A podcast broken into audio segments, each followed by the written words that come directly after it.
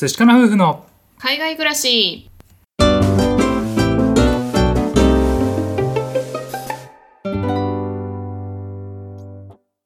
にちは寿司かな夫婦のカンナです。あつしです。このチャンネルでは私たち夫婦のこと海外生活のことについて2人で配信しています。はいいつも聞いてくださってありがとうございます。ありがとうございます。今日はですね一度得たスキルは人生を豊かにするというテーマでねお話をしていきたいなと思います。はい。僕たちなんですけれどもオーストラリアが今9年目でしてオーストラリアに住むためにビザが必要でそれを取るためにですねまあいろんな仕事をやってきました。うん。はい、で特に僕なんですけれどもビザが必要だったっていうこともあって一つの定職にとどまるというよりは、うんうん。チャンスがあればいろんな仕事をね、えーチャレンジしてみるという感じで頑張ってきました。はい。でそれもあってね結局やった仕事の数が20以上だったんだよね。そうだね。同じ職種っていうわけではなくて、本当にいろいろ変わったよね。そうだね、うん。まあ、今はですね、まあ、金融関係の仕事をしているんですけれども、うん。前はですねその車を洗う洗車の仕事もやったことがあったし、うん。うん、あとはお引っ越し屋さんとかもねやったことあったしまあまあ何でもかんでもいろいろやっていたんですけれども、うん。はい、それがですねつい最近のことなんですが、まあ、その時に得たスキルを生かしてですね自分たちの生活が少しね明るくなったってことがあったので、うん今日はそのお話をしてみたいなと思います。はい何に生かされたかっていう話なんですけれども、はい、あの僕たち住んでる家に小さな庭がありまして、うん。そこにですね芝生が生えてるんですよ。うん。なんですけれどもどうしてもね日当たりが悪くて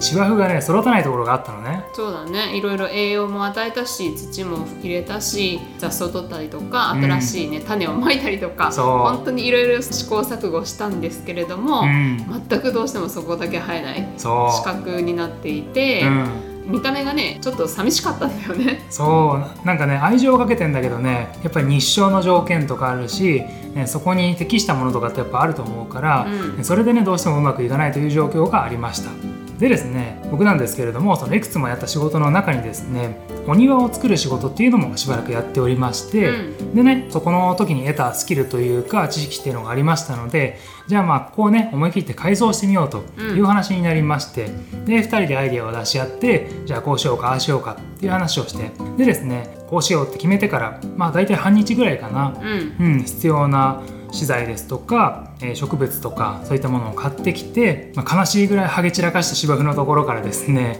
えしっかりと除草のシートも敷いてでレンガで周りも囲んででそれでね植物をちゃんといい方向にバランスよく植えてで最後にね乾燥を防ぐためにマルチっていうものを最後にかぶせると、はい、いうまあそんなね簡単な作業だったんですけれどもまあなんかね気をつけなきゃいけないところとかあの植える時にね水をどのぐらい入れた方がいいかなとか植物の葉の広がり方によってどっちの方向に伸びやすいかなとかね、まあ、そういう意味でじゃあこの向きで植えようとか、うん、本当にまあちっちゃいことではあるんですけれどもそういったことをですね、まあ、気をつけながらやってみました。その結果ですね、まあ、本当にあの自分たちで言うのもなんだけれども、うん。結構綺麗にできてね。そうだね。お庭の見た目がすごく良くなってう、ん。その後ねずーっとお庭を眺めながらすごい良かったねって言ってねそ2人ですごい楽しんでたんですけれども。う、うん。うん。まあ、実際にその芝生が全くなかった土の状態から日陰でも育つ植物を購入してお庭はきちんと DIY して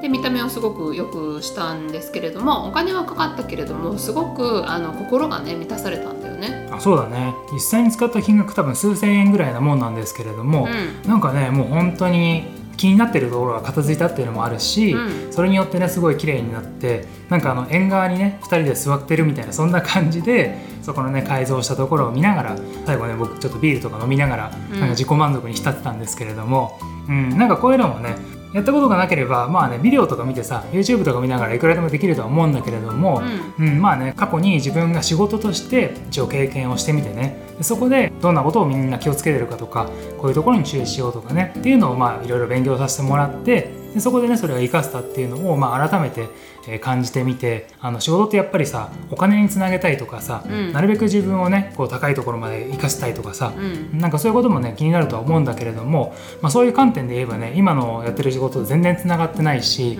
うん。うん、あのスキルがね今の仕事にはもちろんね役に立ってないんですけれどもうんまあ、こうやってね振り返ってみると自分たちの人生をねちょっとだけ明るくしたりだとか、ね、自分のできることを少しずつ広げてくれるような、うん、なんかそういった自分をね支える自信の一つにもなってると思うし、ね、それを使うことで自分の家族とか友達とかっていうのを、えー、笑顔にできたらねこれもまたなんかすごく自分の人生を楽しむ上でのね一つの大きなスパイスかなと思うのでね今日はそのお話をさせていただきました。はいなんか今までだったら日本に住んでた時とかっていうのはもう買えばいいかとかプロにお願いすればいいかとか、うん、なんかそういうことをすごく考えてたんですけれども、うん、なんかオーストラリアに来て結構 DIY する人もすごく多いし、なんか自分でね車を修理したりとか何でも自分たちでやるっていう人が多くて、うん、私たちもそれをすごいなと思ってたしでもなんか自分にできるとは思ってなかったけれども、うん、今までやってきた経験がねそれを生かすことができてなんか生きる力っていうのをすごく得たなっていうふうに思うよね。確かにね、うん、うん、本当にね日本にいた時はもう本当にプロにさ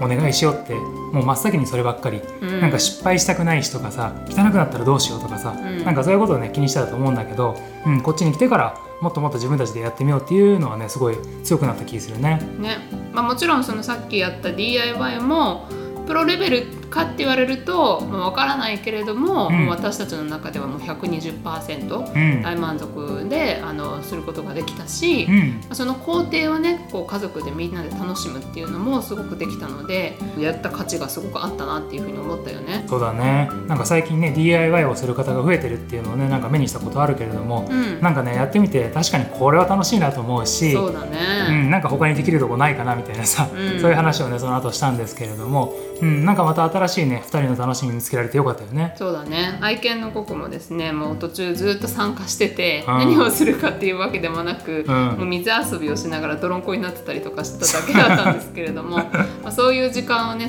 過ごすことができたっていうのは本当に楽しかったし